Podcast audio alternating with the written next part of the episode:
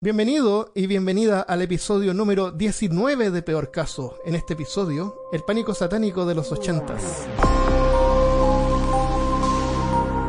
Hablándote desde los lugares más ocultos de Austin, Texas, soy Armando Loyola, tu anfitrión del único podcast que entretiene, educa y perturba al mismo tiempo. Junto a mí esta semana está Christopher Kovacevic. El diablo se esconde con ropa de oveja. Y Cristian Rusinke. Entre las sombras. Llevo gente. Y yo. Hola.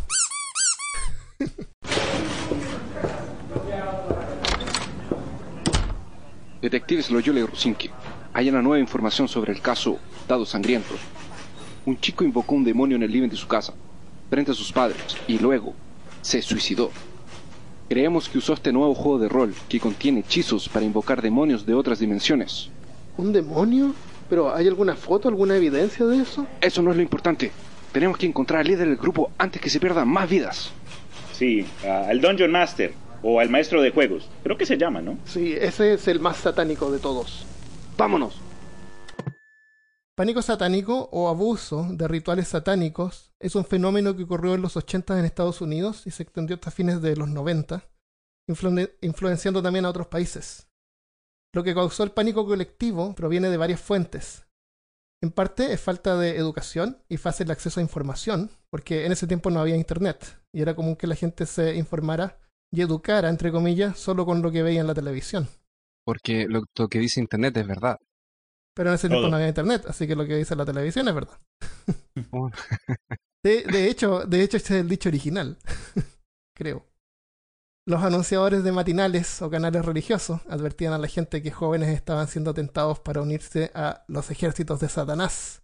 Y no solo los jóvenes, supuestamente existían grupos de adultos satánicos malévolos también.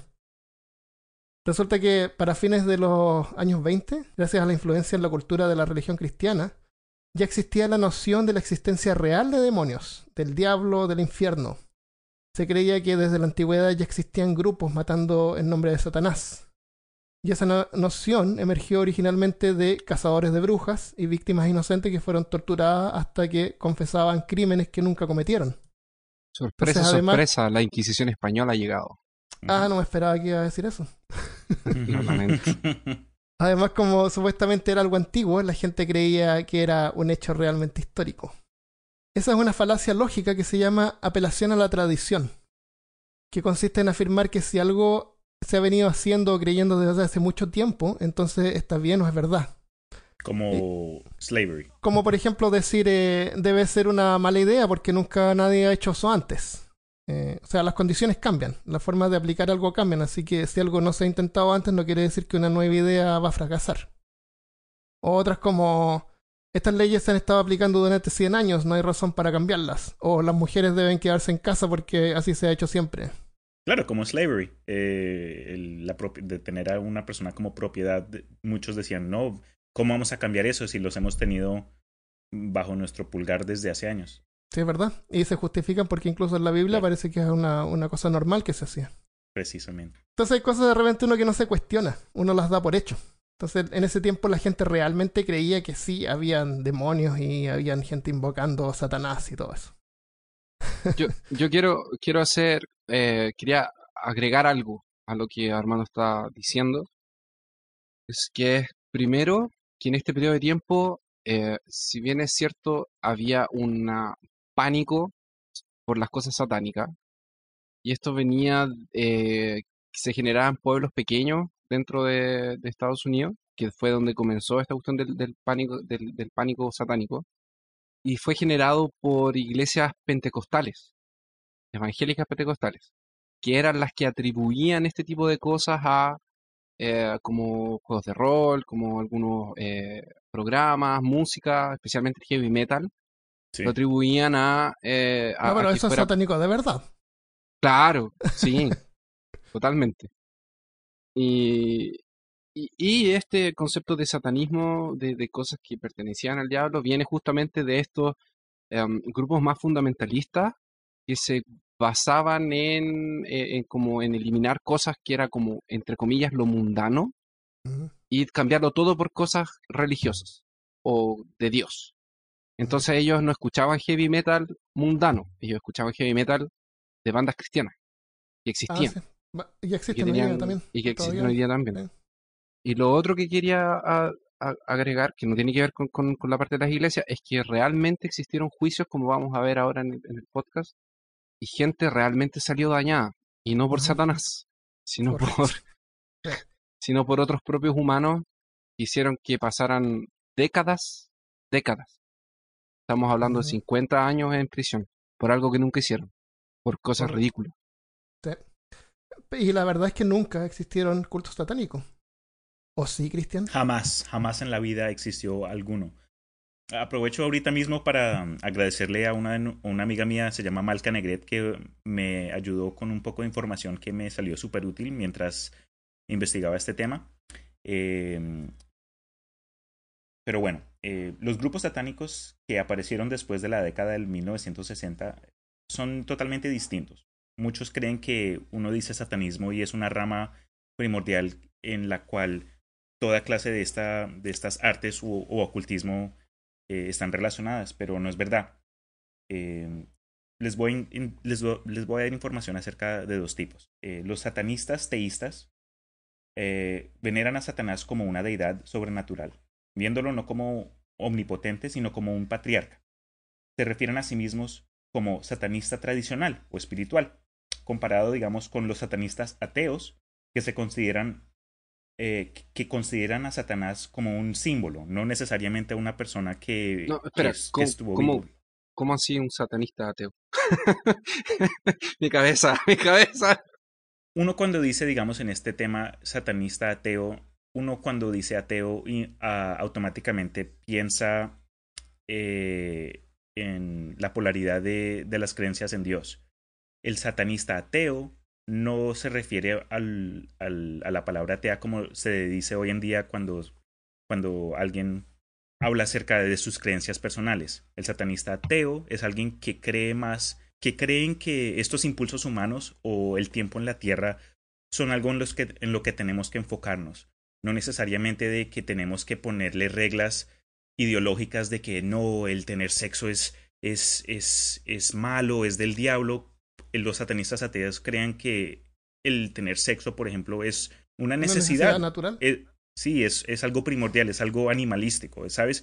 Eh, los ateos, eh, digo, los satanistas ateos son los que piensan, digamos, que el ser humano es un animal y como animal eh, somos algo similares al, re- al resto del reino animal, pero nuestra gran diferencia, nuestra gran diferencia es la cómo, cómo ha cambiado nuestro sentido espiritual y cognitivo. Pero más adelante les quiero comentar algo que encontré, que son, eh, son los nueve testamentos satánicos, que, que totalmente me, me sorprendieron, porque yo desde chico crecí, crecí católico, después de un periodo de tiempo en mi vida eh, nos cambiamos al cristianismo y obviamente crecido en Colombia y en muchos países donde la iglesia es, es un pilar, uno, uno escucha, digamos, pánico satánico, símbolos, o le llegan estas teorías lo más de raras y uno llega a, a una pared y uno no quiere enfrentarse a ciertas realidades cuando la, la verdad es más profunda, es más, más complicada, tiene, no, no es blanco y negro. Pero la pregunta de Christopher, eh, yo también la- me la hice cuando, cuando, cuando leí esos detalles, pero... Solo pero a para aclarar, solo para Dinos. aclarar, ¿Tú, para- quieres- tú para- quieres decir que te volviste satánico? Dilo. Dilo. puedes decirnos, puedes compartirlo, Puedes decirlo. Ah, vale. puedes decirnos. Eh, solo Tengo para aclarar, ah, em, eh, los cristianos están, los cristianos, protestantes, como Armando hace la diferencia, pero todas las personas que dicen que la mayoría de las personas de iglesias de cristianas, tanto católicos, protestantes o, o evangélicos, creen, eh, no creen que el sexo sea malo.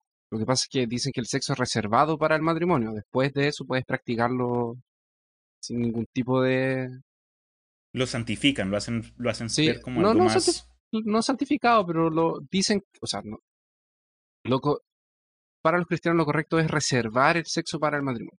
O sea, después de que tú haces el compromiso, ya sea religioso o, o, o, eh, eh, eh, o bajo la ley de tu país, tú estás como, eh, está libre.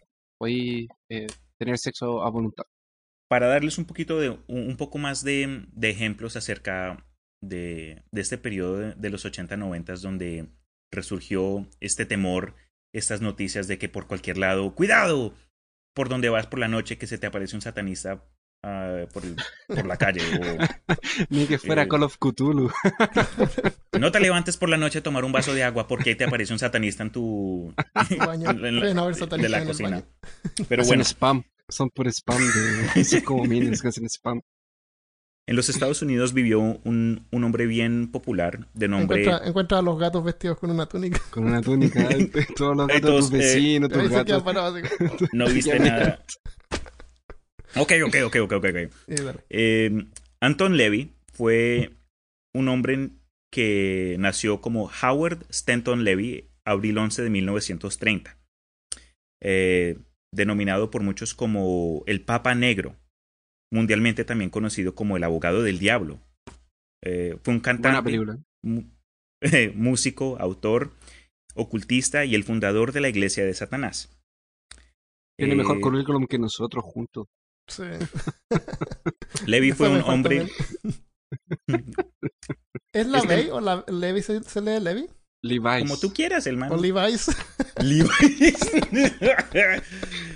Oh Oh, God, ya, que estamos hablando, ya que estamos hablando de, de satanismo, eh, estaba Jesús lavando sus jeans a, a la orilla del río Jordán y llega Pedro y le pregunta, Maestro, ¿laváis? No, No. Levi's. ¡Qué hueva! Vamos a cortar eso. Interrumpimos tu programa por este chiste malo. Interrum- Interrumpimos peor caso para un chiste. No, déjalo, dejemos, déjalo que estuvo chistoso. Bueno, eh, la Wei fue un hombre excéntrico.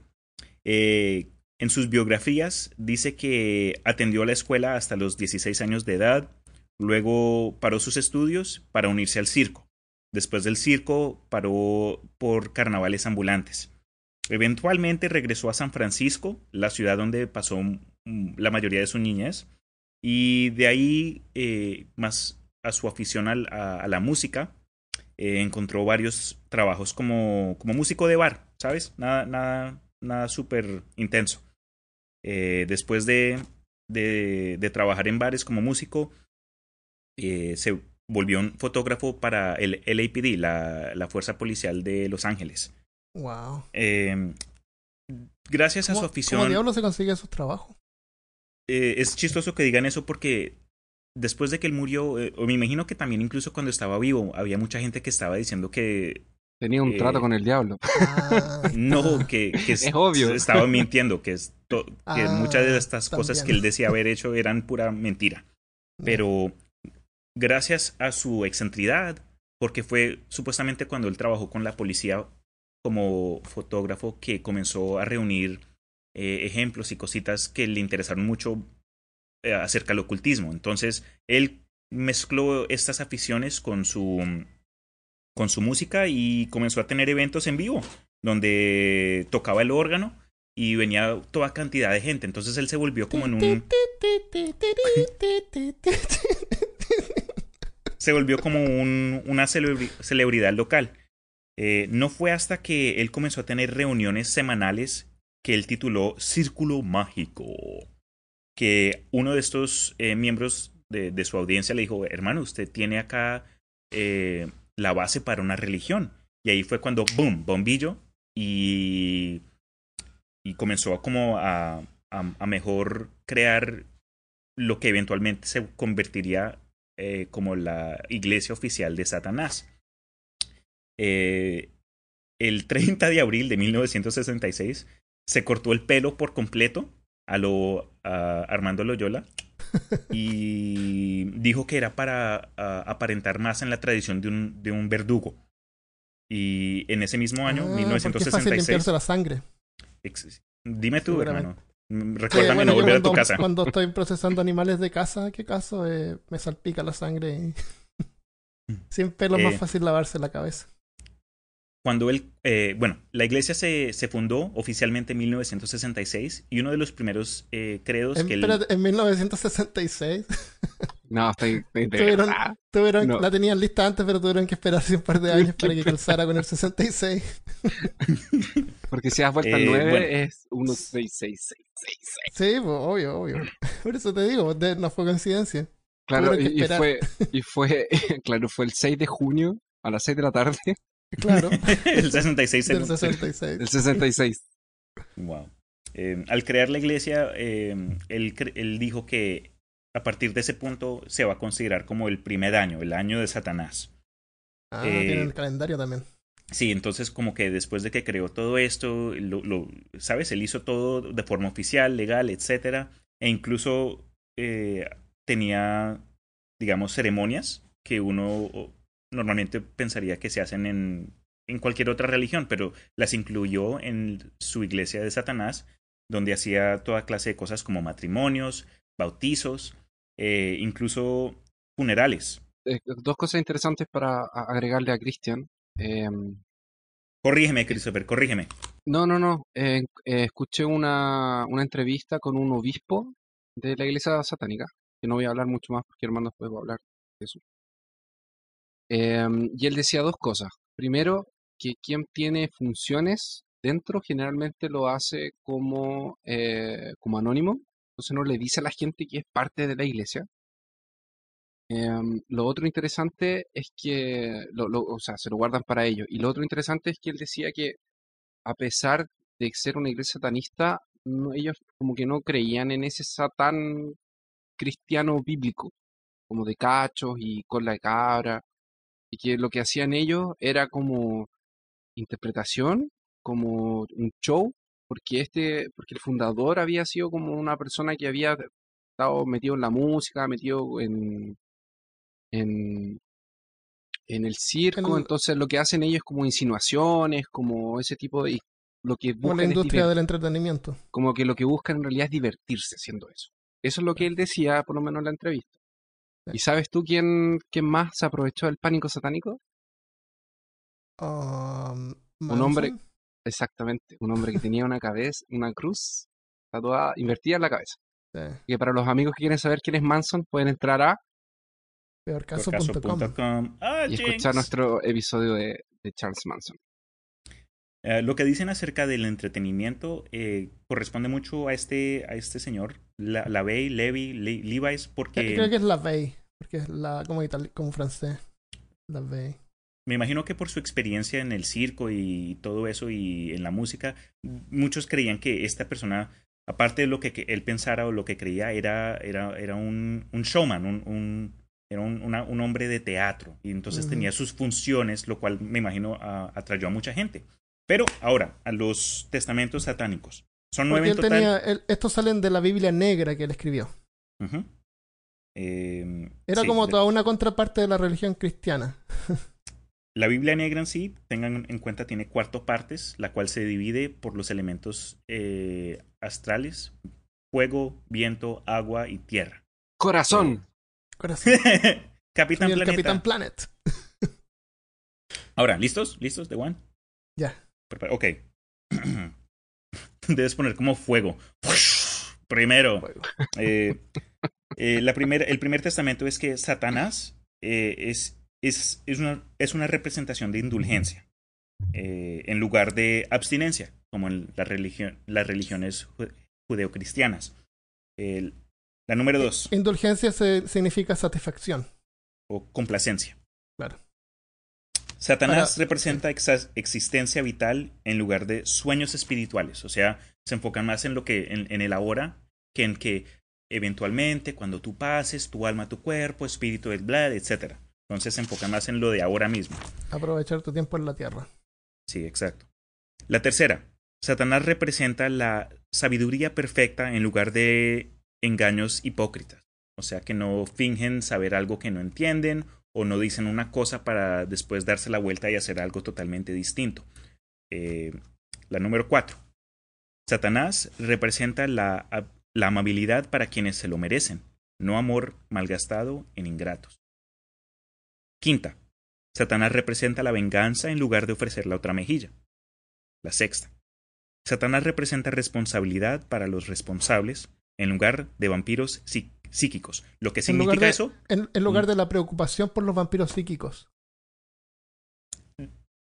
de igual forma no entendí, pero bueno. La sexta, la séptima. Pero digo. espérate, eso significa, eh, déjame leértela.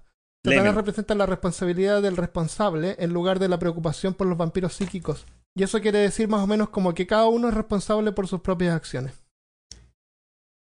En lugar, eh, ok, ok. Es media rara el número 6, es media rara. Ok, No, pero me alegro que lo hayas dicho de esa forma, porque la Mm. primera vez que lo anoté quedé perdido. La séptima. Sí, yo también. Satanás representa al ser humano como otro animal, el cual por medio de su desarrollo espiritual y intelectual se convirtió en el animal más vicioso. Eso es algo que mencionamos al principio del episodio.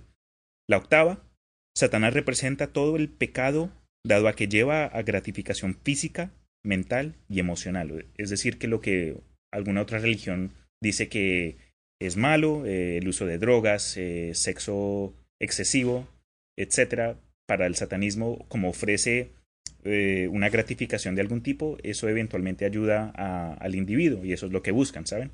Y él decía también que si vas a pegar, si vas a pecar, asegúrate de hacerlo bien. Exactamente.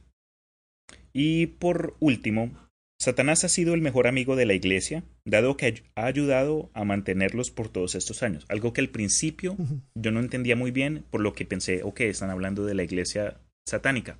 Pero a lo que se refiere ese último testamento satánico es que Satanás ha sido el mejor amigo de la iglesia cristiana o católica, por lo que ha Mm. creado este, este boogeyman, este coco, este cucuy, eh, Ujú. durante todos estas- estos años eh, como en- en- en- enemigo número uno. Claro. Entonces ahí están. También vi otro, eh, otro dato acerca de los 11, las 11 reglas del estado, de, de 11 reglas para estar en la Tierra, pero pueden investigarlo, vale la pena. Todo, es- todo esto tiene información bien informativa. Información informativa, informativa. Qué bueno que nos informaste. Sí. ¡Ah! Entonces, la, la verdad es que la iglesia satánica era una organización ateísta que promovía el egoísmo y el orgullo, dejando mal a los ateos también en el proceso. Eh, Satán era más bien como una mascota en ese caso. Y los símbolos, era la mascota. Y los símbolos cristianos que tomaron como la cruz invertida y parte de los testamentos también era muestra del rechazo de, a la humildad y moderación que profesaba Jesucristo. Ujú. Entonces, son como pseudo grupos satánicos porque ellos no mataban gente, no, no tomaban la sangre de nadie. Aunque obviamente nunca lo ne- denegaban porque siempre había ese misterio Siempre en ese el tiempo, la gente no misterio. sabía. Claro. Eh, ¿Quién ven, O sabe sea, qué ven, hace para ellos cuando era el un- negocio, era un negocio pero perfecto. Corto bien rápido, hablando de sacrificios humanos, una de las, de las 11 reglas de estar en la Tierra fue no, no dañar o no, no, no, fuck, don't hurt. No ¿cómo se matar, no matar. No ¿Dañar? No, sí, no, no hacerle, no hacerle daño a los niños. Y durante la época del pánico satánico había un, un enfoque de que Ah. niños secuestrados, sacrificios de bebés, pero... Y si ocurrieron, Sí. pudieron haber sido La, otra, otra la gente. verdad, para ser honesto, durante esa época, aunque yo era súper chico, pero eh, como estábamos conversando el otro día con Christopher, en Latinoamérica como que todo llega con un retraso. Eh, Anton LaVey nunca fue visto como un enemigo, como un ser maligno o algo. Era, era como un- una figura pop que apareció incluso en algunas películas. Incluso en el juego, eh, ¿te acuerdas del juego Command and Conquer? Sí. de computador, que Sí, el, claro. el malo eh, era como Anton LaVey. Y el, el tipo que hizo ese juego quería que Anton LaVey fuera el, el artista de- detrás de Khan, parece que se llamaba algo así. El, el malo del juego parece, no me acuerdo. No, Khan es el de. El de Star Trek. la estrella. Que tiene un nombre así como parecido. no. Entonces, entonces lo que ocurre en este caso es que, como dijimos antes, nunca han existido realmente grupos satánicos que adoran al diablo y porque no se aparece el diablo. Oh, Eh, entonces, no. Mira, en ¿Para Chile se hay una... entonces? No, no existieron. Nunca existieron. Entonces, esto se... es un ejemplo de algo llamado antimímesis. Antimímesis también se denomina como la vida imitando el arte. Y es cuando nosotros somos influenciados, influenciados por arte o modas o artistas. Por ejemplo, la televisión tiene mucha influencia, eh, donde supuestamente es algo que representa la realidad y frecuentemente ocurre al revés. Nosotros imitamos lo que vemos en televisión. Y así artistas imponen modas y, y ropas y tipos de cosas. Eso es la vida imitando el arte. No es siempre algo malo, porque, por ejemplo, en tecnología, eh, la tecnología es frecuentemente inspirada por shows de ciencia ficción como Viaje a las Estrellas o, o Dick Tracy. Dick Tracy tenía un reloj que tenía como una pantalla y, y se comunicaba así por video. Y eso fue como un sueño para los niños de esa época, que cuando fueron adultos algunos se volvieron ingenieros y desarrollaron, por ejemplo, el iPhone o, o, máquinas que van al espacio, qué sé yo. Oscar Wilde, que era un escritor, decía que la vida imita el arte mucho más que el arte imita la vida. Entonces hay que tener eso en cuenta. El, y así fue como la cultura, la cultura popular, fue lo que aportó al miedo y al pánico satánico. Entonces, tenemos una lista de algunos ejemplos en literatura, películas, juegos que vamos a comentar. ¿Tienes tú algo, Christopher? ¿Ustedes sabían que, que He-Man fue considerado satánico? No me sorprende. He-Man, exactamente. He-Man. Y sus amigos, defensores de los secretos del, del castillo de Grayskull, fue considerado eh, satánico porque He-Man era el más fuerte y el más poderoso y no Jesús. Entonces era satánico. Él tenía el poder. Jesús de otra dimensión. Él decía, yo tengo el poder. Y- Exactamente. Pokémon. Pokémon Uy, fue hermano. También. Más súper, moderno. súper. Es que el, en, el pánico satánico duró hasta los 90 en Estados Unidos. Bueno, en ese, incluso en ese tiempo, cacha, en el tiempo que salió Pokémon, que fue en el 96, la gente estaba diciendo que era satánico. ¿Por qué? Porque Alakazam, por ejemplo, que era un Pokémon que era un Pokémon psíquico, eh, hacía magias y la cabeza de él representaba un Un pentágono. zorro. No, ¿Qué era perdón, un un- zorro? no, Un chivito. era, Ah, ¿sí? era, era- tenía el, el- la estrella de, Ah, el pentagrama. del pentagrama. ¿sí? Ah, Yo tengo a el la Kazam.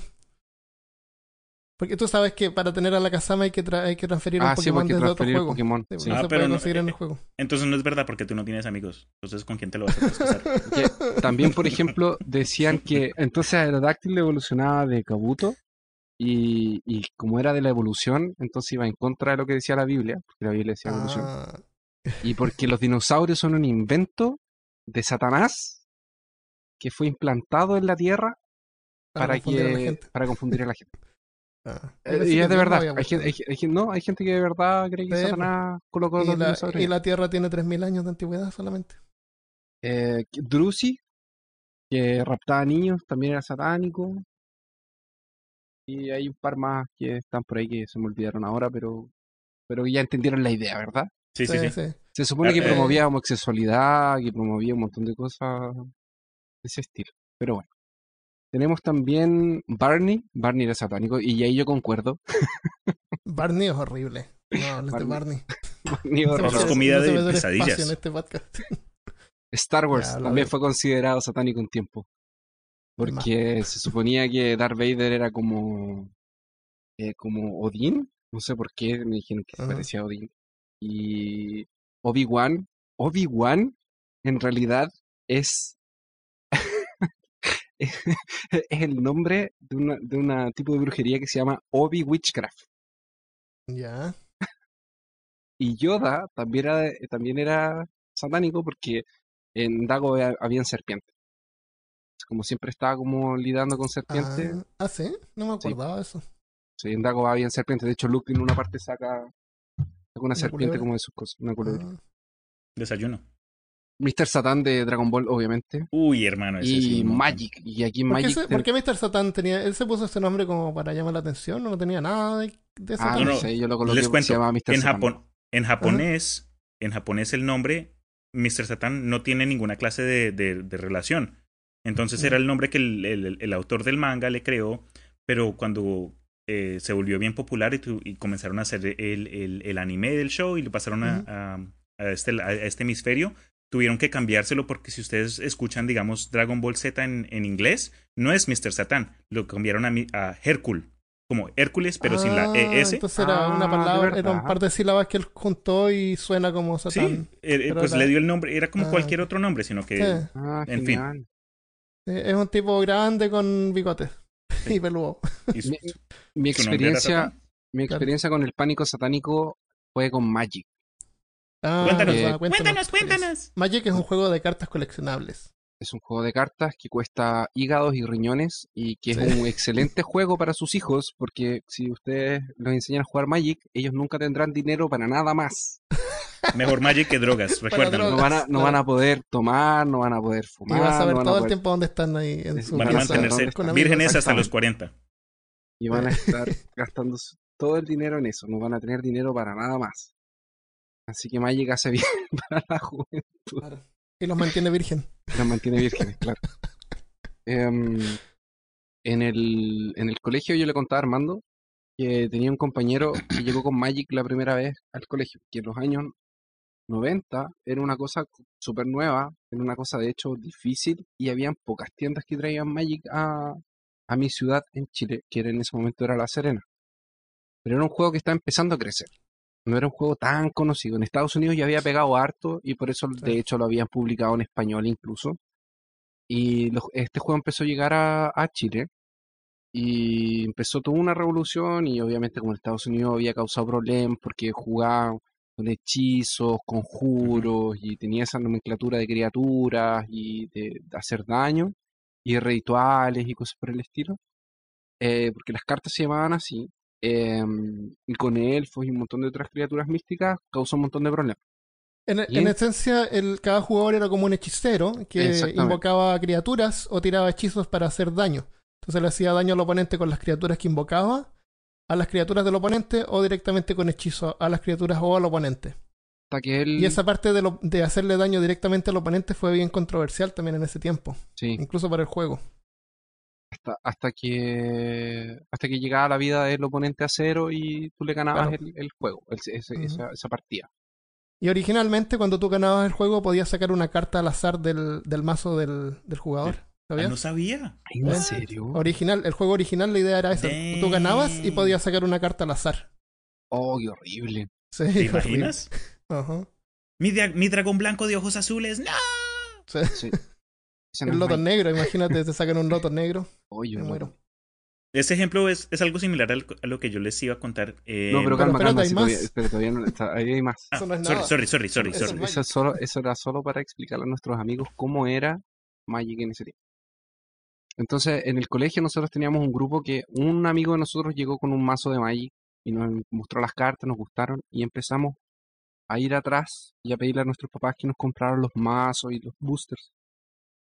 Yo tenía un amigo que su familia era muy religiosa y obviamente no voy a decir ni de dónde, ni quién, ni nada, porque yo hoy día ya, ya me di cuenta que nos escuchan de varias partes. Entonces lo que sucede es que eh, este amigo de esta familia muy religiosa tenía mucho miedo y agarró un, un deck de un amigo nuestro y llevó las cartas para que el papá lo viera y el papá dijo que eran satánicas, que estaba prohibido entrar con esas cosas y que estaba prohibido relacionarse con, con las personas de, que jugaran eso. Entonces, obviamente, él ya tenía problemas para relacionarse con sus amigos, que de hecho no participaba de nada porque los papás no lo dejaban. Y, y bueno, empezó a jugar escondido y la, la mamá escondida lo autorizó y le daba dinero y le compraba las cartas. Oh, Para que al menos tuviera algunos amigos. Para que Ah, al menos tuviera un par de amigos, ¿cachai? Entonces él en la mañana salía rápidamente, se iba a- al auto, guardaba, él tenía una maletita donde guardaba las cartas escondidas. Bueno, él, él tenía sus cartas escondidas y resulta que un día el papá llega más temprano a la casa, le pilla las cartas y lo agarró, lo llevó a la parte de atrás de la casa y le hizo quemar las cartas. Ni siquiera fue él que las quemó, sino que lo agarró a él, prendió fuego en una parrillera y le obligó a tirar sus cartas allá. Qué. Y yo lo vi tan triste el otro día, pero tan, tan, tan triste. Y esa es una de las, esa es mi experiencia con el pánico satánico. No le ofrecieron a ustedes así como te vamos a prestar cartas. o- Ni- Podría haber eh, dejado las cartas con ustedes. esa- Mm. Sí, eso debería ser una mejor idea, pero no tenía Mm. amigos. Sí, pues, Qué malo. qué Em. Algo similar tuve yo. em, yo cuando estuve en Colombia, eh, cuando viví ahí, mi colegio principal era el Internacional de Bogotá. Pero después mi mamá nos sacó de ese colegio porque a mi hermana y a mí nos estaba yendo pésimo y nos metió al colegio cristiano donde ella estaba trabajando. Ella fue profesora de tercer grado y yo creo que ya estaba en quinto o algo así. En fin, el colegio era súper estricto, hermano. Y para ese entonces estaban saliendo, digamos, las cartas de Yu-Gi-Oh! Apenas estaban, eh, iban a salir eh, los Beyblades. Eh, me acuerdo que incluso los, las papitas fritas tenían lo, los tazos de la Liga de la Justicia y de Pokémon y todo eso. Oh, los tazos, me acuerdo de todo, eso. todo, era, todo, todo eso era satánico. Pero yo, Cristian, niño, ¿Sabes que era una satánico? ¿Sabes que era ¿Qué? satánico? Que a ti te, a que a tu amigo de al lado le salieran cinco tazos en un paquete de papas fritas y a ti te saliera uno. Eso era obra de Sí, Satanás. ¿Salían más de uno? ¡El diablo! Era el ¡El diablo! diablo. No, pero como teníamos en este, en este colegio, que no sé si el nombre es- sería algo inteligente de mi parte decir, pero en fin, ese era un colegio pequeño, pero era súper enfocado en el cristianismo y nos, no nos dejaron traer todo eso, eh, nada de eso. Entonces yo me, me la ingenié de comenzar a vender cosas. Yo, yo reunía cartas de Yu-Gi-Oh y las vendía hasta que llegó un día que... las chaquetas y tenía... Sí, ¿qué, se, qué, qué, qué, qué, qué quieres, papi? ¿Qué quieres? ¿Quieres Yu-Gi-Oh? ¿Quieres, ¿Quieres tazos? Sí, ¿Quieres Beyblade? ¿Qué, qué es lo que quieres? Pero me metí en problemas porque yo me acuerdo un día cuando terminó la escuela y estábamos creo que esperando a que pasaran las bucetas a recogernos a todos. Y esta niña fue a mi mamá, la prof- que, que era profesora en ese, en ese colegio, y como que lo vi a la distancia y de solo veo a mi mamá caminar ahí toda em- enfurecida y eso me cogió la, la, la maleta y me botó todo al piso, mi inventario, todo mi inventario, hermano, No, a la basura y- y hasta lo creo que lo peor, lo peor, el punto central fue que mi papá, uno de los últimos, un- una de las últimas veces que yo lo había visto, me regaló un, un libro del Señor de los Anillos en español. Y yo lo, yo lo llevé al colegio y me lo encontraron y mm, mm, tuvimos una reunión como una interferencia con otros profesores y mi mamá, donde la estaban la estaban manipulando a ella como a, a que estuviera de acuerdo con, con sus creencias para que yo quemara mi libro de, Qué horrible. del Señor de los. Anillos. Nunca, nunca, los, nunca los quemé, Es pero... el libro más cristiano que van a leer en la vida de ellos. Claro, y, y es que no es, es falta de información, porque cuando uno abre o investiga a Tolkien, el man sacó inspiración de, de, de la Trinidad, de, de todas las ideas judeocristianas. Entonces es, es algo que pues afectó a muchos. Nos Eh, afectó la, mucho. gente, la gente teme lo que no entiende. Ah, En Sí. todo caso, en todo caso, eh, para que eh, él nunca supo eh, lo, lo que él hizo con, él, él no sacó inspiración, ¿No? él, él no, él lo escribió y después la gente vio esas conexiones, Ah, pero no es algo intencional de él, a diferencia Nunca de él, era, él era cristiano y lo sacó así como conocimiento Él- común. él, que él- él- él era, él era, fue criado por católicos, tenía un amigo protestante que era Lewis y él sí escribió Narnia intencionalmente cristiana, ah, Ok. Narnia es de pero- hace tiempo. sí, Yo pensé que era algo nuevo. no. Ven, sac- Sí, sac- Narnia- sacó la, Narnia sacó la Ouija board y le 100%. preguntamos. Narnia, el Señor de los- Eso. eh, eh, Lewis, eh, eh, espera, Lewis, Tolkien y Lovecraft son más o menos del mismo tiempo. De hecho, se intercambiaron cartas en algún momento. Oye, eh, hablemos de Dungeons and Dragons. Para Dale, no dale. años antes.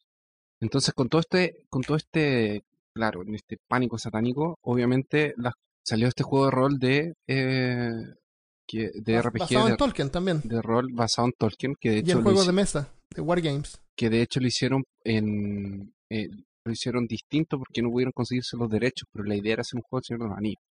Ah, sí. Sí. Pero como no tenían acceso a los derechos, tuvieron que inventar su propia franquicia. Y de hecho, qué bacán porque le fue mejor. sí Por eso se parece tanto al Señor de los Anillos. Entonces, eh, ¿qué pasa? Allí hay un, hay un director del juego, hay un maestro, y el pánico satánico que pasó con, el, con Dungeons and Dragons era que eh, tú te podías juntar así como te juntabas con los que escuchaban heavy metal, y era casi peor juntarte con los que jugaban Dungeons and Dragons, Por los roleros. porque esos eran ya eran lo más satánico y sectario que existía en la vida. Se juntaban, iban a un, a un ga- lugar apartado y hablaban de historias y tiraban dados y tenían libros de hechizos y tenían un montón de, de cosas por el estilo. Para, Entonces- para que entender a alguien que nunca ha jugado rol, el juego de rol es un juego donde cada jugador representa un personaje que lo representa a uno al mismo tiempo y el objetivo es matar al resto de los jugadores para absorber sus poderes y convertirse en el maestro del juego, ¿verdad? Y ganar puntos de y ganar jugador puntos profesional proceso, claro. que está en internet. Y una vez que uno es maestro del juego, puede gastar los puntos para tirar los Es- hechizos. exactamente, gastar los puntos para matar a otros jugadores. Y así te vas alimentando de las almas. Es como Highlander, pero con, con juegos de rol. Como Pylander, el inmortal. No, mentira, no es así. Entonces, ¿qué pasa? Eh, de hecho, em, de verdad gente creía que estaba inmediatamente relacionado con sectas, cul- ocultismo, y es un juego medieval con magia, fantasía, y la gente pensaba que esto le hacía mal a los niños y en realidad le hacía súper bien, porque decían no, porque Dungeons and Dragons causa que, que la gente se suicide. Y era al contrario. O sea, los estudios actuales que, que han, eh, le, le han metido el diente a, a los juegos de rol han demostrado que jugar rol le hace bien a los niños, especialmente si son introvertidos. Porque O, le, o les ayuda, autistas, creo que también lo usan para los niños que tienen autismo. porque, le- inter- porque se abren, tienen que conversar, tienen que imaginar cosas. Entonces, Es como empezar- disfrazarse. Exactamente. Es como Ayuda con la creatividad. Es casi un teatro. De hecho, es casi un teatro. Sí. Porque tienes que imaginarte dónde estás, cómo es tu, cómo es tu personaje y cómo es el personaje al lado. Y matemática, especialmente si juegas D&D. Especialmente si juegas D&D, tienes que saber mucha matemática. Entonces, de hecho, es, es chistoso porque una vez, eh, o sea, porque eh, mientras investigaba sobre Dungeons and Dragons, con este pánico satánico había mucha gente quemando los libros de Dungeons and Dragons. Que tenían muchos seis adentro, porque eran dados de seis. Oh my god. En ese tiempo me imagino que usaban dados de 20 en el primer sistema, no sé.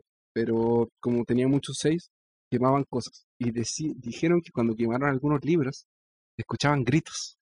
No te creo, dude. Y yo creo que los gritos que ellos escuchaban eran de los hijos llorando porque le estaban quemando el maldito libro que había costado un mundo en conseguirse. claro. Y las no- figuritas también. Y las figuritas que pintar. también. Tenían oh, Qué risa, dude. Horrible. Qué lástima, man. El- es que lo que pasa es que había un niño que tenía otros problemas mentales y, y como que se anduvo suicidando y la mamá descubrió que él jugaba rol. Y, y ella lo atribuyó al rol y no nadie le sacaba de la cabeza de que era el rol, porque la policía al principio ni siquiera lo tomó en cuenta, pero ella siguió insistiendo que era el rol, al punto que un tipo escribió un libro sobre él que se llama The Dungeon Master, The Disappearance of Dallas, eh, Dallas, no me acuerdo el apellido. Y Enrique. bueno, y eso también impulsó al pánico en la televisión. Decían, de verdad decían que un niño había invocado un demonio en, la, en el living y después se había suicidado. Y eso también dio origen a varios libros y películas después. Hay una película que se llama Maces and Monsters del 1981. Es una novela... eh, esta novela es una historia de advertencia sobre el entonces nuevo pasatiempo de los juegos de rol de fantasía. El libro fue adaptado a una película hecha para la televisión con el mismo nombre en 1982, protagonizada por Tom Hanks. Oh. Sí, hay que verla porque es de Tom Hanks y ah, en él, claro, todos estos libros son así. El niño parte jugando el juego y se cree que es de verdad y después ya no puede confundir, eh, confunde La la, realidad, realidad con la la ficción y termina matándose porque cree que puede tirar hechizos. Es Y en la película hay la una escena donde le va y dice, no, yo me voy a tirar al no sé dónde porque voy a volar. No, y los amigos le dicen, no, no puedes volar, eh, no, si tengo hechizos. Y, él, ah, y uno de los amigos le dice, pero no tienes puntos. de verdad. Y después le dice, porque y además yo soy el, el maestro del, del eh, de la maze. ¿Cómo se dice maze? Eh, el laberinto. Claro, yo soy el maestro del laberinto y yo lo controlo. De ahí como que le cae así la, la idea de que era un juego. Así le dice un juego y se pone a llorar y lo salvan. Pero en Oh. esa película sí dicen eso de los, de los puntos. Que no hay puntos en, al menos en, en juegos que yo he jugado. Y hay varias novelas de ese mismo tipo. Del niño pierde la cabeza y se muere y se mata por jugar esos juegos. Mi mamá dice que la vida es como una caja de cartas de Magic. ¿No? ¿Nadie? ¿Nadie? ¿Qué es eso? ¿No? Ok, never mind. ¿Qué es lo que es? ¿Una, una, promo- Eso. una propaganda? No, tontos, never mind. Ok. Ok. Otra película bien famosa que salió en esa época fue El bebé de Rosemary. De, dirigida por Roman Polanski, protagonizada por Mia Farrow cuando era joven. Era una pareja así más o menos acomodada, o más o menos, más bien que acomodada, se van a, a un edificio y los vecinos eran súper raros y comienza a- ella comienza a sospechar que eran diabólicos y querían robarse a su bebé. Y resulta que el bebé era la- el anticristo. Entonces ella dice, no, se hacen cosas raras. Pero, claro, es bueno, es una película antigua, así que no la he visto. Eh, Es buena. No, hermano, El- qué, qué bueno, el niño nació ya con empleo y uno acá trabajando. Claro, y ¿Cu- uno ¿Cuánto tiempo estudiando, tratando de buscar trabajo? En la película The Omen, creo que se llama El Anticristo en español. El, el, el niño, el, el bebé es reemplazado al nacer. Porque, porque el niño era el anticristo y querían que, na- que creciera con una familia rica. Entonces un embajador estadounidense lo cambia sin que la esposa sepa. Y crece y empiezan a haber asesinatos y cosas raras. Y el niño se llamaba Damien. Damián. Ah, The Omen no es ¿Recuerdas como esa el película? presagio, una cosa así. Claro, una cosa así, pero no, originalmente es The Omen. Hay un libro que es bien chistoso. Se llama Good Omens. Oh, En esta, el, lo que pasa es que una familia va a recibir al anticristo. así pero- como cenar. Los bebés se cambian Mm. por error cuando nacen. Entonces, un niño normal va a la familia esta que es como toda satanista y tratan Ah. como de inculcarle la, el satanismo y todo. Qué Y risa. Satán se va a una familia común y corriente.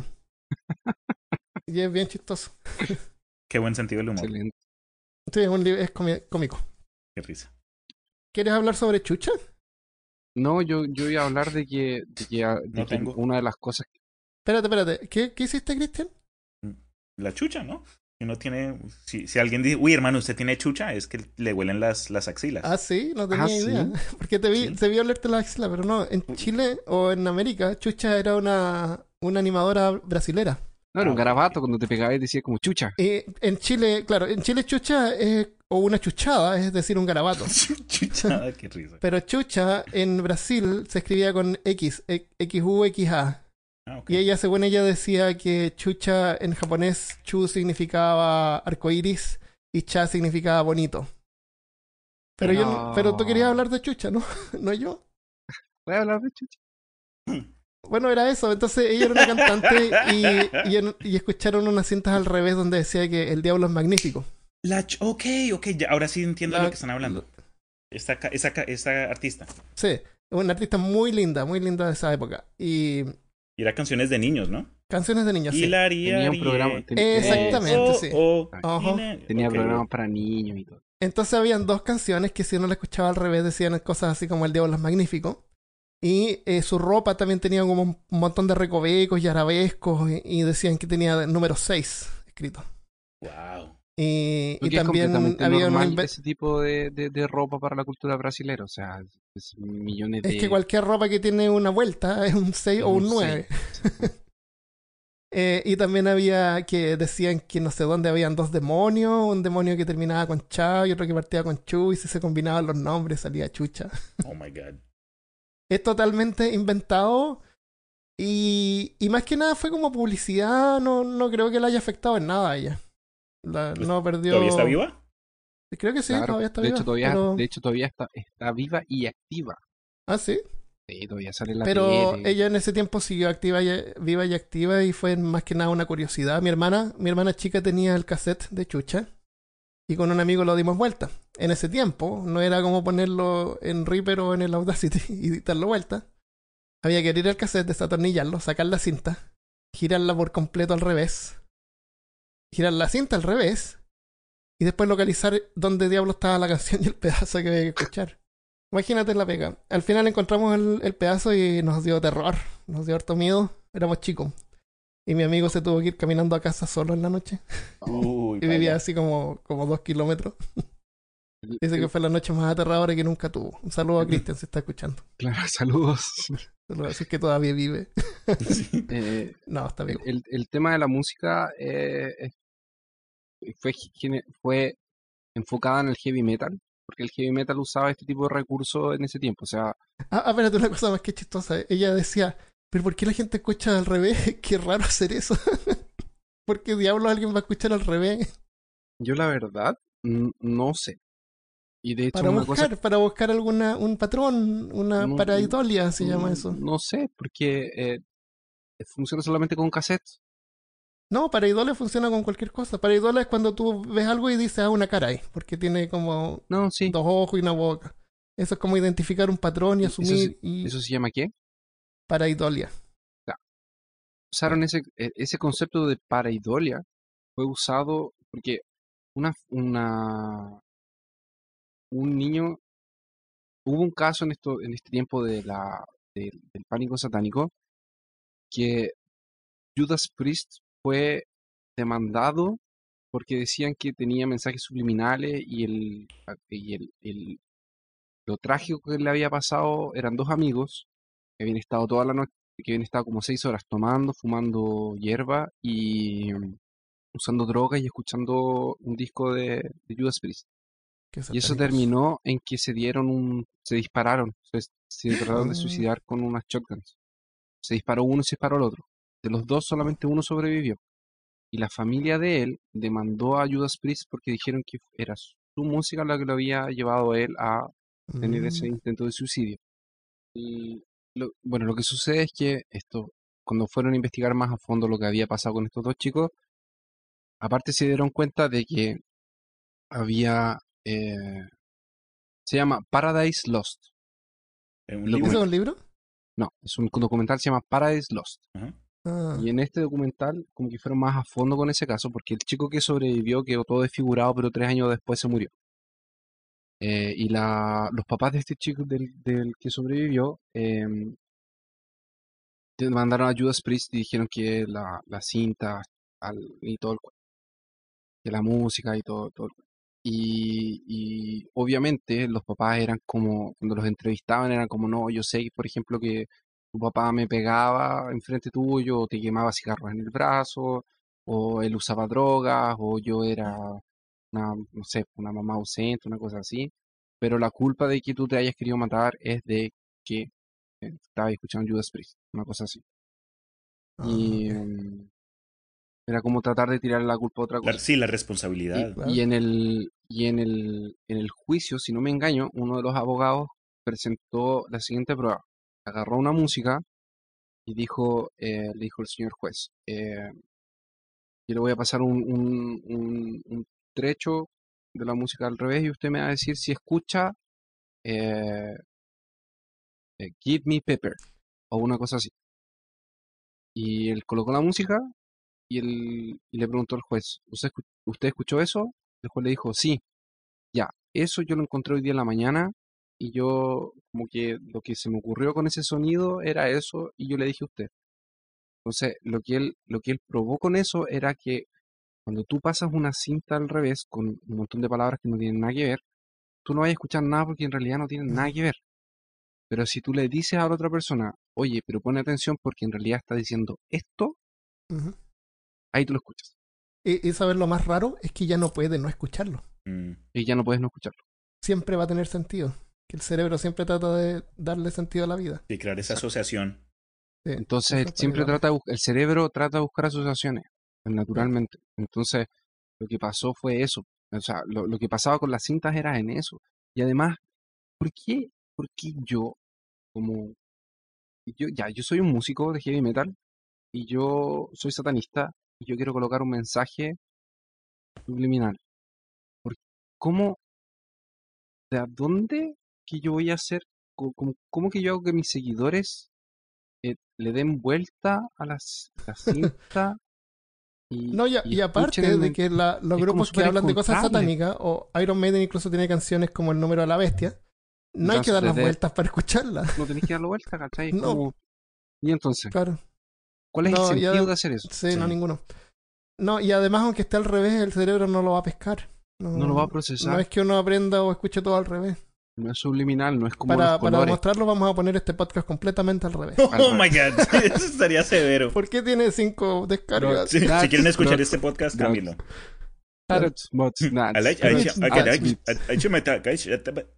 Algo que me da risa que estaban hablando porque uno siempre piensa heavy metal y- igual satanismo fue, digamos, con este man, ah, Anton LaVey.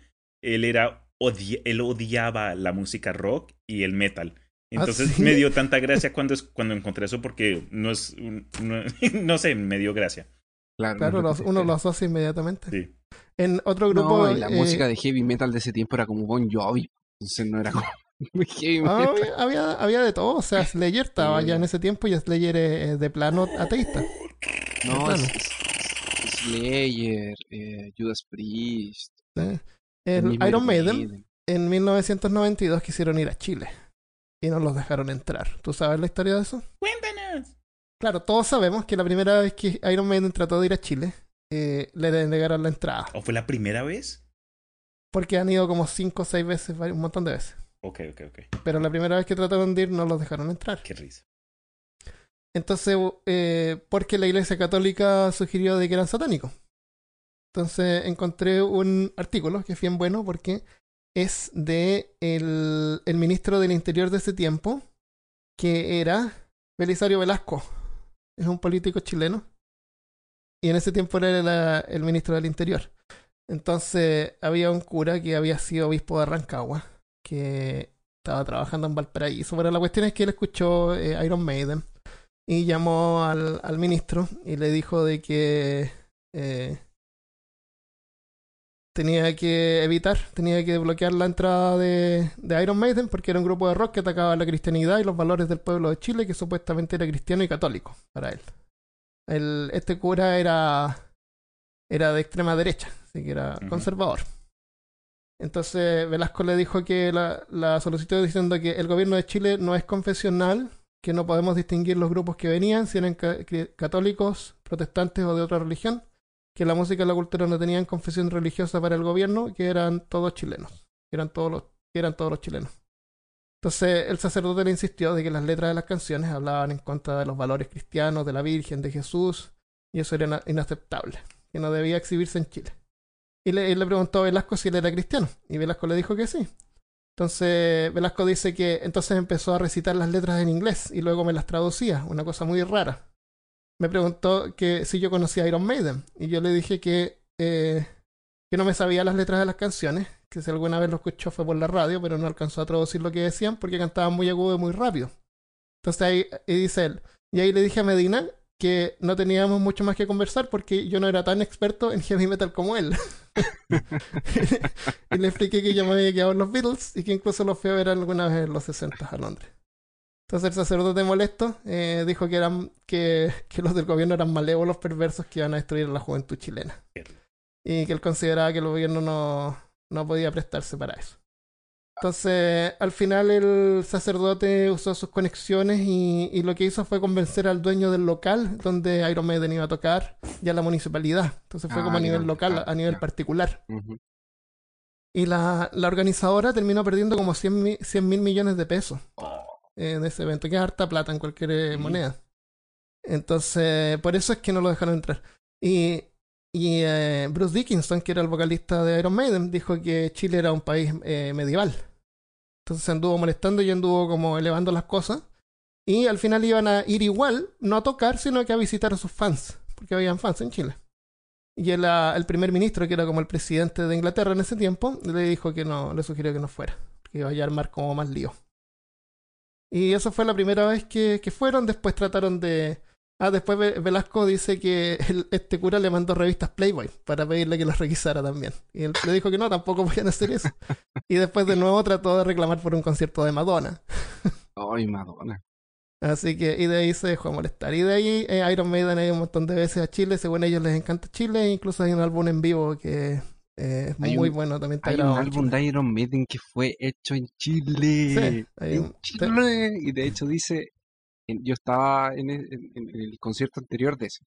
Ujú. Y de hecho el en vivo está con los colores de la... Sí, no sé, es un es concierto en Chile y tiene la. Ah, es sí, como el sí. rock en, el rock en Brasil o algo así, pero en Chile. Pero, pero de Chile. Es bien... Es genial. genial, Es maravilloso. Ujú. Yo lo fui a Así ver un que montón. no- nos reivindicamos, ya no somos medievales. qué triste, qué vergüenza. Em, otro, otros otras personas que, que han dicho que son satánicos eh, fue la Katy Perry, que la metieron también.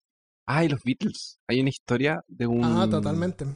De hecho, los Beatles sí eran satánicos. Los Beatles eran satánicos. Por eso que Paul McCartney no se murió y revivió. Por eso que Paul McCartney Ah, es sí. otro Paul McCartney porque está poseído. Ah, sí. no tenía idea. Pero cuando hablemos de Aleister Crowley, vamos a hablar de los Beatles. de los Beatles. Hay una canción, yo estaba escuchando un programa de radio sobre el pánico satánico que, que había, y uno de los auditores eh, mandó un mensaje que decía que eh, él había, había una acusación contra Lucy in the Sky de los With Diamonds de los Beatles. Decían que era una música explícitamente satánica porque Lucy era su Lucifer y estaba en el cielo, entonces reinaba sobre todo, entonces era como más que Dios y todo el cuento. Había un- ese era como el contexto satánico de Lucy in the Sky with Diamonds. Y después el, este auditor, que era un joven, que era un, un joven en la escuela, le hizo a la profesora, le empezó a discutir, le dijo, profesora, esta es una música sobre LSD, no es una música de satanismo, tiene que ver con drogas. Y la profesora se enojó y lo echó. Ops, Fue como llamado a rectoría. por decir la verdad. Por echarle la contraria a la profesora. Oye, tenemos un caso que ocurrió acá en Austin, Texas. Donde estamos nosotros con Christian. En, en los 80. Se llama el caso de Danny Frank Keller. ¿Te has escuchado de eso? Mm, mm, No. Cuéntanos. Es increíble. En, en ese tiempo, a la fines de los 80, a principios de los 90, eh, los doctores, la gente, los padres llevaban a sus hijos a los doctores para que los vieran y los doctores todo el tiempo veían que los niños eran abusados por sus padres. Moretones, quiebre, huesos rotos. Y hasta ese momento, eh, más o menos como que mm, miraban para el lado. Entonces en ese tiempo se empezaron como a cansar de eso y empezaron a, a denunciar a los padres. Y, y súper rápido se volvió ley de que si un doctor veía un niño abusado por sus padres, tenían la obligación de denunciarlo. Y en ese tiempo también eh, se volvió común que las mujeres en Estados Unidos volvieran a, a trabajar, a continuar su carrera después de tener un hijo. Entonces dejaban a los niños en guarderías infantiles. Entonces estaba todo este miedo satánico y la gente dejaba a sus hijos en, en otros lugares y, y había propaganda de la televisión así que te aterraba y decía, usted sabe dónde está su hijo. Entonces imagínate, imagínate, la gente Está en la estaba tienda así como jugando Magic. Por eso, Claro. que hay que, por eso que hay que dejarlos jugar Magic. claro, claro. Pero imagínate cuando están en la guardería, tú no sabes cómo tratan a su hijo y eso es un miedo que tiene la gente todo el Cada tiempo. padre, sí. Hoy. Entonces faltó que una niñita le dijera a los papás que los cuidadores habían abusado de ellas y otros niños también para que los papás se lo tomaran en serio. Y en Austin, eh, Dan y Frank Keller tenían una guardería infantil, que también era su casa, donde vivían. Y fueron acusados por abuso sexual de menores y satanistas. Varios niños denunciaron que eran abusados. Y estos son los tipos de cosas que los niños decían y la gente lo creía. Los obligaban a grabar videos teniendo sexo con adultos. Dijeron que los Keller a veces vestían túnicas y prendían velas antes de torturarlos. Les daban Kool-Aid mezclado con sangre. Los forzaban a matar y desmembrar gatos, perros y bebés que lloraban. Cavaban tumbas en el cementerio donde, los escon- donde escondían los restos y a veces enterraban vivos a los niños junto a los animales. Cuentan que un día eh, un, un adulto los vio y, y los Keller lo desmembraron con una sierra eléctrica. Los de- les disparaban en las piernas y en los brazos y los llevaban a México para que fueran abusados sexualmente Los llevaban antes de a regresar México, a Austin a la hora que sus padres los pasaban a buscar los llevaban a México y A los tiraban por la cadena del por baño. la cadena. ¿Sí? Uno de los niños dijo que los tiraban por la cadena del excusado Ajá. y que llegaban a un túnel, a un túnel que daba Sí, a México. había un túnel que iba a México. Otros decían que los llevaban en avión. Wow. Los llevaban en globos también. En globos también. Y dicen que también los tiraban en una piscina con tiburones. Hasta, y hasta también los mataban y después los resucitaban. Para que Flatliners. pudieran volver a la casa. Y la gente creía eso, pero ningún niño tenía disparos en los brazos, ni en las piernas, ninguno había muerto, ni se había perdido, nadie había sido desmembrado. Pero la gente igual creía todas estas estupideces, pero son unos disparates. ¿Cómo alguien puede creer eso? Esta gente fue, fue presta en prisión por, y estuvieron como 20 años en prisión. Tuvieron más de Ya- 20. Tuvieron como 30. De hecho, él salió con 70 y ella salió con 60. Sí. Wow. Esa, esa es la gente. Ellos salieron hace poco y les dieron una indemnización de como 4 millones de dólares. Dinero del Estado. O sea que nosotros estamos pagando eh, eh, impuestos por eso. Por, eso- por esa estupidez. Por eso es que de repente cuando ya las cosas empiezan a salir de, de su cauce hay que, hay, que, hay que tomar acción. Hay que ir a Sí. votar, hay que... Hay, hay, hay dos cosas que yo quería agregarte a ese caso, y es, primero, el, eh, fue uno de los juicios más largos que existen en la historia de Norteamérica y costó ¿Ah, una- algo así como 7 millones de... Se demoró como 4 años, 3 años, 4 años. Costó como 7 millones de, de dólares, una cosa así. Wow. Y eso era dinero que obviamente salía de los contribuyentes, así como salieron los 4 millones de dólares que les dieron a, a ellos como indemnización, que yo encuentro que es poco por casi 30 años de prisión. ¿Perdieron su vida ahí? Imagínate. E- Era lo que yo decía al principio, o sea, hay consecuencias de este pánico satánico de, para personas que nunca van a poder recuperarse, o sea, perdieron nombre perdi- y nunca hicieron nada. Les desmontaron la casa, Sí. les desmontaron Y el lo centro peor de todo, todavía hoy en día no hay gente en prisión por esto. No, obvio, no había ningún túnel. Yo traté de buscar la dirección porque quería ir a ver si es que era acá, pero no la encontré. Y cuando, cuando entrevistaban a los niños, que de hecho la, la, no, no existen grabaciones de cuando los interrogaban, eh, pero la CIA liberó hace poco tiempo una, el método con que los interrogaban. Ah, sí, ese método Y, también. y era como que los inducían a tener la respuesta. Entonces les preguntaban hasta que les decían lo que ellos querían escuchar. Claro. Entonces por eso que los niños decían, eh, por ejemplo, ¿te abusaron? Sí. ¿Y cómo fue? No, me tiraron por una cadena el excusado y me llevaron a México, Sí. ¿cachai? Es como, ya te dije lo que tú Sí. querías, pero soy un niño, ¿cachai? No me pasó nada. Claro. El, hay un caso bien famoso que se llama Michelle Remembers. Ah, espera, espera, espera. Y, el, y en ese, y hay un tipo que habló ahora, cuando que tiene como 50 años ahora, que salió y dijo que había mentido y todo, que los habían obligado a decir esa respuesta. Eh, Ahora puedo y- hablar y de la, de la práctica-. No, no, esa práctica eh, psicológica estuvo siendo usada por un tiempo y después ya se denegó porque fabrican la memoria. Es súper fácil fabricar Sí. memoria. Inducir a Eh, respuestas eso también. también eh, con- contribuyó. Entonces Y no son un nada montón de cosas que fueron contribuyentes. No, no había nada, nada, cero. Cero. Ni siquiera abusaron sexualmente de los Qué niños. Lástima. La, la Malca me pasó una información de una organización que se llama Ah. Grey Faction. ¿Tú, tú cachai? Eh, Ya, ya te dejo, Cristian. ¿Tú cachai cómo, cómo empezó ese cuento de, la, de los Keller? Mm. Eh, una niñita creo que le dijo que su mamá que... ¿Cómo Le empezó? dijo, eh, una, una niñita dijo así como que un día se levantó en la mañana y dijo, ah, ¿sabéis que me, me, me, me pica el poto? Y la mamá pensó que se la habían violado en, el, en, en la cuestión. Ah, y en ese tiempo también no habían formas de detectar eh, abuso. O sea, La miraban a las niñas. La mamá le, le miraba el, el cuando Claro. se iba en la mañana y cuando volvía en la noche, ¿cachai? Ah, Todos los Wow. días. Sí, los ¿Le doctores no tenían, no tenían ejemplos así de cómo una vagina se ve, si fue abusada o no. Y hubo un montón de casos que ellos dijeron que sí, hay muestras de que fue abusada. Y eso es lo que tú dices, que después lo desmintieron, que no, no, no fue cierto, no tiene ninguna base científica. Sí, no, fue, fue, fue súper horrible pues, y más que nada si se supone que no hicieron nada. En, Ya, Ge- espérate. en Chile nos llegó la versión más como publicitaria, más como de entretenimiento. Fue un entretenimiento para nosotros. Sí. De ahí tú, Armando, ibas a hablar de la Remembers, porque yo también leí de la. No, no, era eso, nomás que es donde salió esa idea de esa técnica de, De la de memoria. fabricar las memorias. De Sí, memorias perdidas. fue- eh, esa, esa mujer también fue un, un fiasco. Aquí Sí, escribió todo eso fue un fiasco. Ese libro. Cristian iba a decir Sí, algo. eh, la organización llamada eh, Grey Faction es una organización que se creó con el puro propósito de ayudar a, a quienes fueron afectados por, por esta casa de brujas, por este eh, pánico satánico, por lo que afectó a, a una variedad de, de gente, ¿sabes? Perdieron trabajos, en, eh, fueron a la cárcel, en el peor caso perdieron sus vidas, tratando de comprobar de que todas estas pruebas y todas estas eh, acusaciones eran falsas. Eh, hay un montón de información en línea, pero eh, lo que hacen ellos es como tratar de, separar eh, las conspiraciones y las teorías y toda esta clase de... porque es que por todo lado hay, hay expertos, expertos en cazadores de bruja. Entonces esta organización, Grey Faction, lo que hacen es tratar de, de, de evitar de que siga ocurriendo en el futuro y, y ayudar a, pues, a los más afectados. Ah, ¿Cuál es la dirección de la página para verla? Greyfaction.org. Bueno, el Templo Satánico es una institución religiosa reconocida internacionalmente.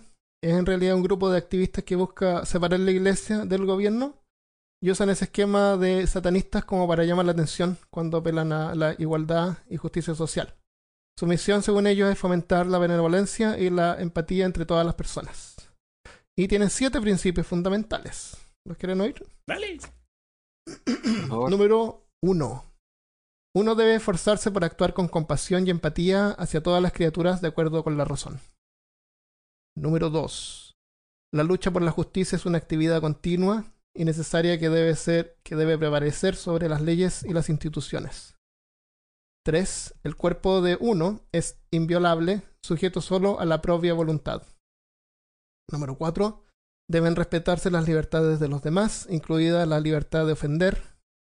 Invadirle deliberada e injustamente las libertades de otros es renunciar a las tuyas.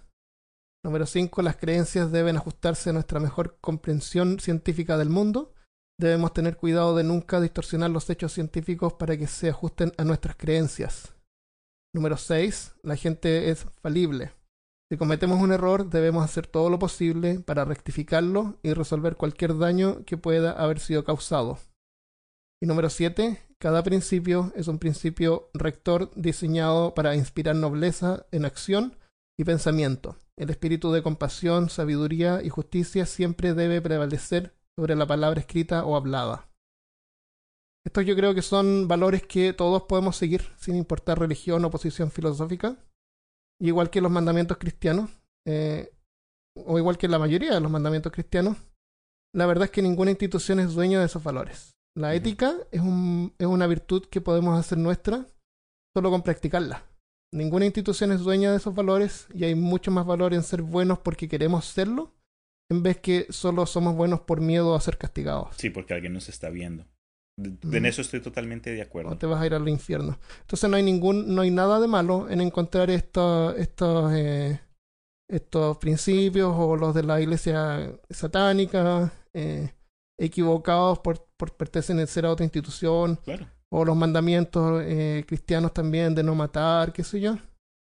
Esos son valores, son valores que podemos usar. Un par de saludos que podemos enviar antes de terminar. Dale. ¿Quieres algo más de- del tema, eh, Christopher? No, ya dije todo. El- un saludo para Daniel, que nos escribe en Facebook. Dice, hola, me he vuelto un fan de su podcast. Como mencionan en la revisión anual, mi episodio favorito del momento es El hombre de Somerton. Quiero recomendarles otro podcast latinoamericano. Se llama Bully Magnets. Son mexicanos y hablan principalmente de historia y cultura pop. Y ojalá hagan más capítulos de Misterios sin resolver y ciencia. ¡Yeah! Ciencia, Saludos. historia.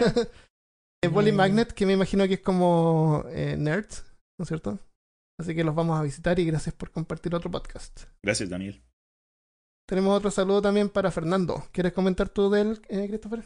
Yo le quería mandar un saludo entonces a, Fernan- a Fernando y a la Yanis, que, la verdad Fernando y es el pololo de, Yanis, el novio, y em, él le compartió en el podcast de Manson y de Lovecraft, y ella escuchando el de Monstruos Marinos, se dio cuenta de que mi voz era la voz de un ex compañero de, o sea, la verdad reconoció la voz, después vio que era yo en mi nombre, y no conocía a nadie más con ese nombre.